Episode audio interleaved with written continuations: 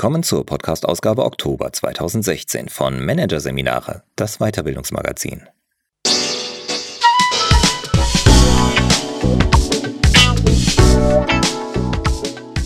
Weitere Podcasts aus der aktuellen Ausgabe behandeln die Themen Professionell präsentieren, der Körper redet und Integer führen, die Gewissensformel. Doch zunächst Zukunft der Führung. Transparenz total von Silvia Jumpatz. Transparenz liegt im Trend. Vor allem junge Startups machen ihre Mitarbeiter mit Hingabe zu Mitwissern über alles.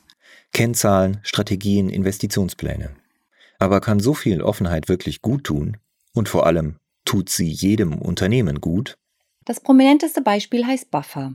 Das US-Startup, mitgegründet vom Österreicher Leo Wiedrich, will eine Firma ganz ohne Geheimnisse sein. Ergo weiß in der Software-Schmiede mit ihren rund 70 Mitarbeitern, die weltweit verteilt an unterschiedlichen Standorten arbeiten, jeder genau, was der andere verdient. Der Umsatz wird permanent öffentlich gemacht. Und es ist sogar bekannt, welche Bücher die Buffer-Mitarbeiter gerade lesen. Alles steht im Internet.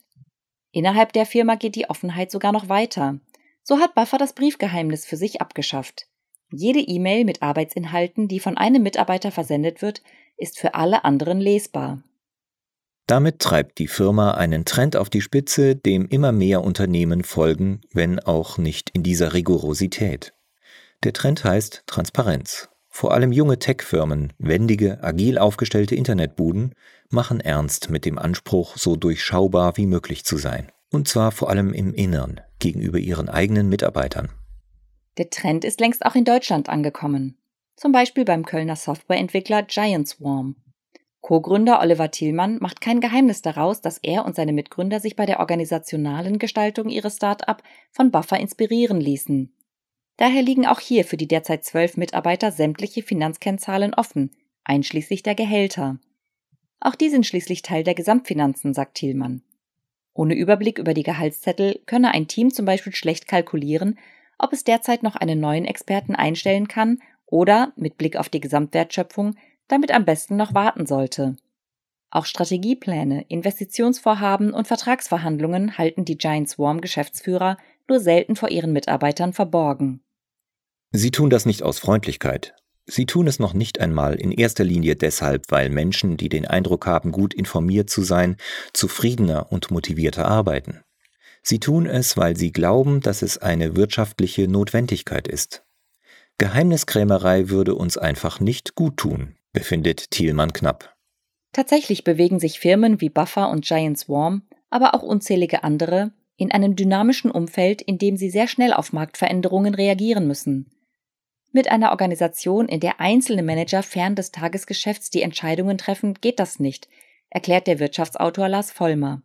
Stattdessen brauchen Unternehmen heute ihre Mitarbeiter als Mitgestalter und Mitentscheider – das allerdings setzt voraus, dass die Mitarbeiter auch in der Lage sind, gute Entscheidungen zu treffen, betont Vollmer.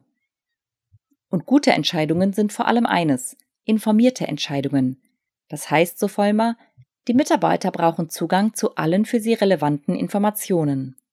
Viele Manager aus dem Old Business schnappen angesichts der informationalen Freizügigkeiten der Jungfirmen freilich erschrocken nach Luft. Denn was ist, wenn es infolge der Offenheit zu Verunsicherung, Unruhe und Chaos im Betrieb kommt? Hermann Arnold, ehemals CEO, heute Verwaltungsratspräsident des St. Gallner Talentmanagement-Anbieters Haufe Umantis, hat sich diese Frage durchaus schon oft gestellt und sich als Firmenchef dennoch häufig für Offenheit entschieden. Zum Beispiel 2008, als die Firma in finanziellen Nöten steckte. Oder später, als Übernahmeverhandlungen mit Investoren liefen. Natürlich sei ihm bewusst gewesen, dass es Unruhe im Unternehmen bringen konnte, frühzeitig über diese brisanten Themen zu reden. Mir war auch klar, dass es manche verunsicherte Mitarbeiter dazu bringen könnte, zu kündigen, sagt Arnold. Ein paar solcher Abgänge galt es tatsächlich zu verkraften. Darüber hinaus aber passierte nichts. Jedenfalls nichts Schlimmes. Im Gegenteil, die Mitarbeiter honorierten Arnolds Offenheit, indem sie in der Krise auf einen Teil ihrer Gehälter verzichteten und so halfen, die schwierige Lage zu überwinden. Der Übernahme durch die Haufe-Gruppe stimmten sie mit großer Mehrheit zu. Arnold glaubt, dass beides, Krise und Firmenverkauf unter Top-Secret-Bedingungen, weniger gut über die Bühne gegangen wäre. Erstens, weil es in puncto Betriebsfrieden ein noch größeres Risiko gewesen wäre, alle Frequenzen dem Flurfunk zu überlassen. Denn, so Arnold, brodelt erstmal die Gerüchteküche, werden Signale oft fehlgedeutet. Und das löst häufig noch mehr Unruhe aus als die Wahrheit.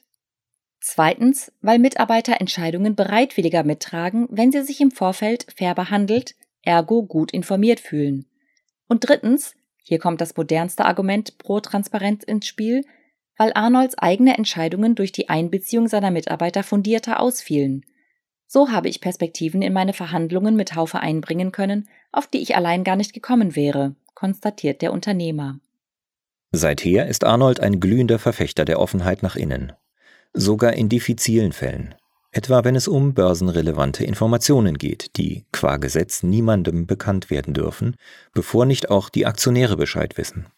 Andere Chefs nutzen das oft als Totschlagargument gegen Offenheit in Strategie- und Investitionsfragen, ziehen sich darauf zurück, wenn es die Investoren noch nicht wissen sollen, dann können wir es eben auch den Mitarbeitern nicht sagen. Arnold jedoch hält dagegen, ich glaube, man kann auch mit Aktionären viel besser und früher reden, als viele denken. Dennoch ist Transparenz eine diffizile Sache. Was wann wem publik gemacht werden sollte, das ist eine Frage, die man nicht pauschal beantworten kann muss Lars Vollmer alle enttäuschen, die sich Patentrezepte wünschen. Einen Rat für Führungskräfte, die sich die Frage stellen, hat der Business-Experte aber dennoch in petto. Man sollte sie auf keinen Fall ideologisch beantworten.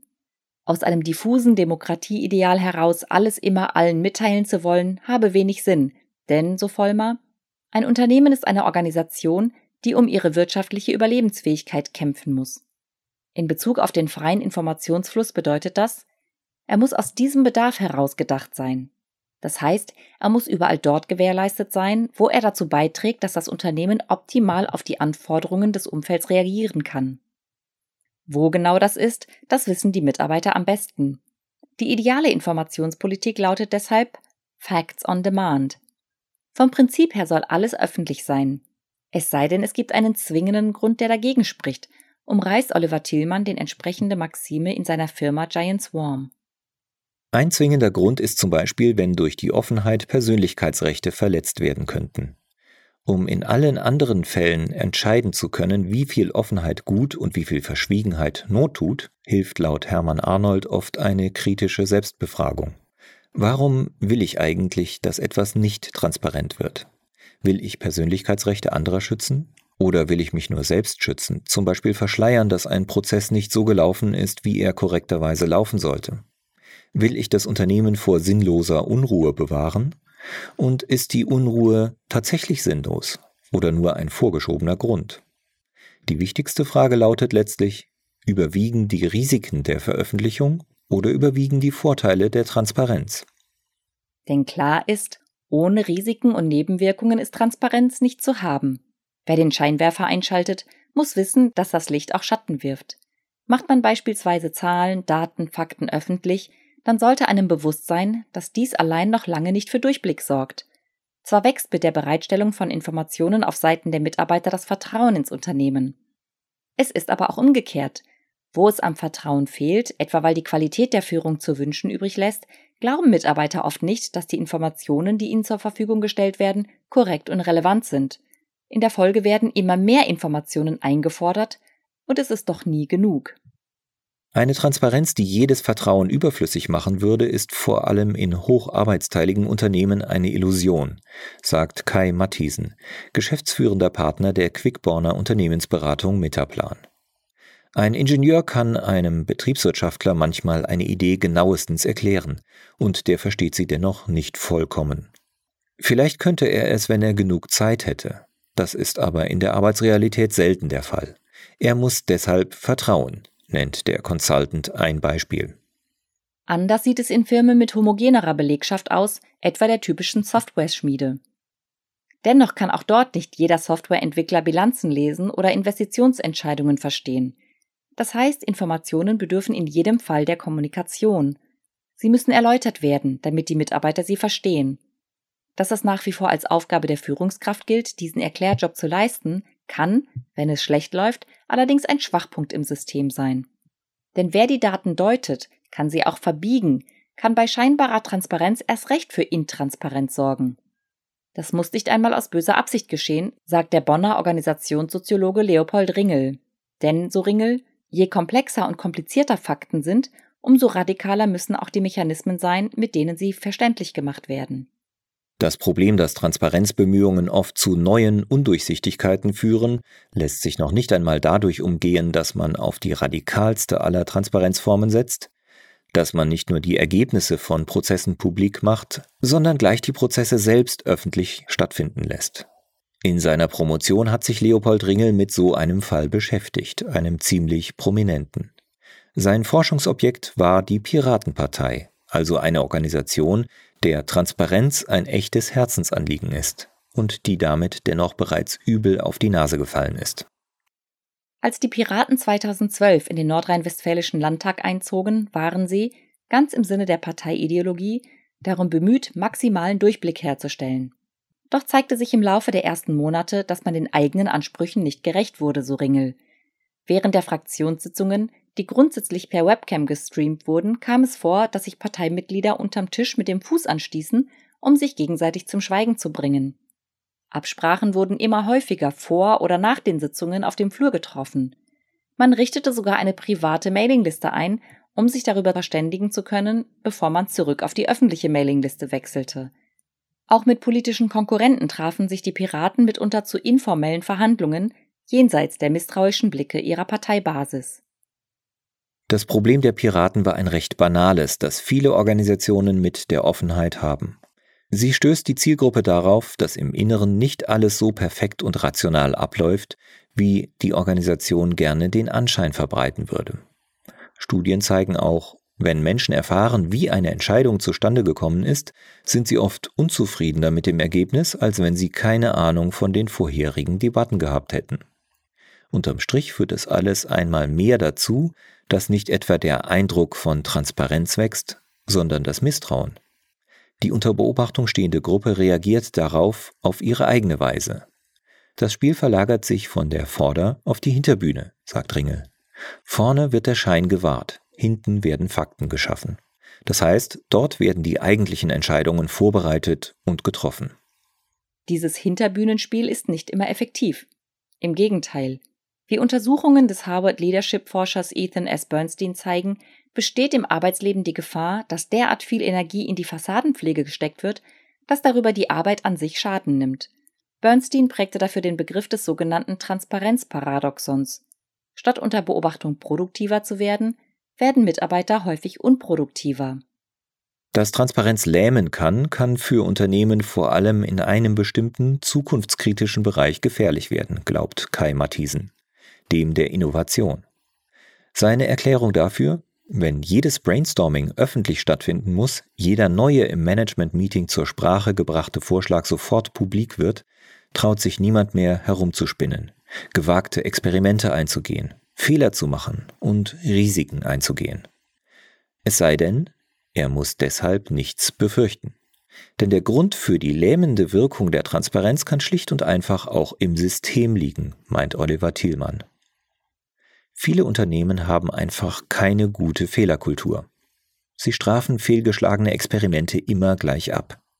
Bei der Antwort auf die Frage, ob Transparenz nun gut oder schlecht ist, kommt es eben immer auch auf den Kontext an, betont Lars Vollmer. In einem auf funktionale Teilung und interne Konkurrenz ausgerichteten Unternehmen wären Führungskräfte tatsächlich mit dem Klammerbeutel gepudert, wenn sie ehrlich angeben würden, dass sie ihren Projektzielen hinterherhinken oder wie hoch ihr Budget zum Jahresende noch ist, nennt der Business-Experte ein Beispiel.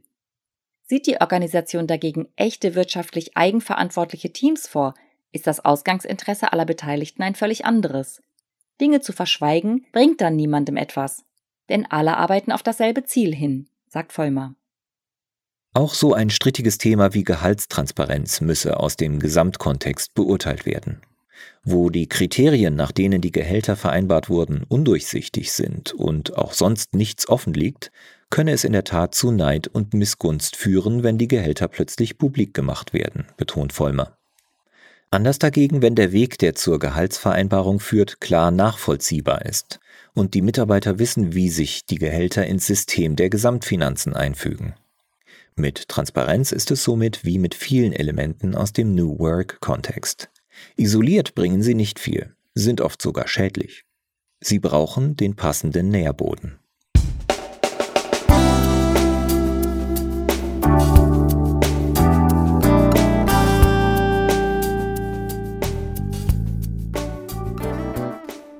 Sie hörten den Artikel Zukunft der Führung. Transparenz total von Silvia Jumpertz aus der Ausgabe Oktober 2016 von Managerseminare, produziert von Voiceletter.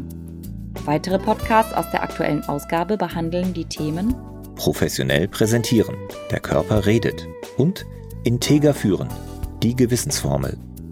Weitere interessante Inhalte finden Sie auf der Homepage unter managerseminare.de und im Newsblog unter managerseminare.de/blog.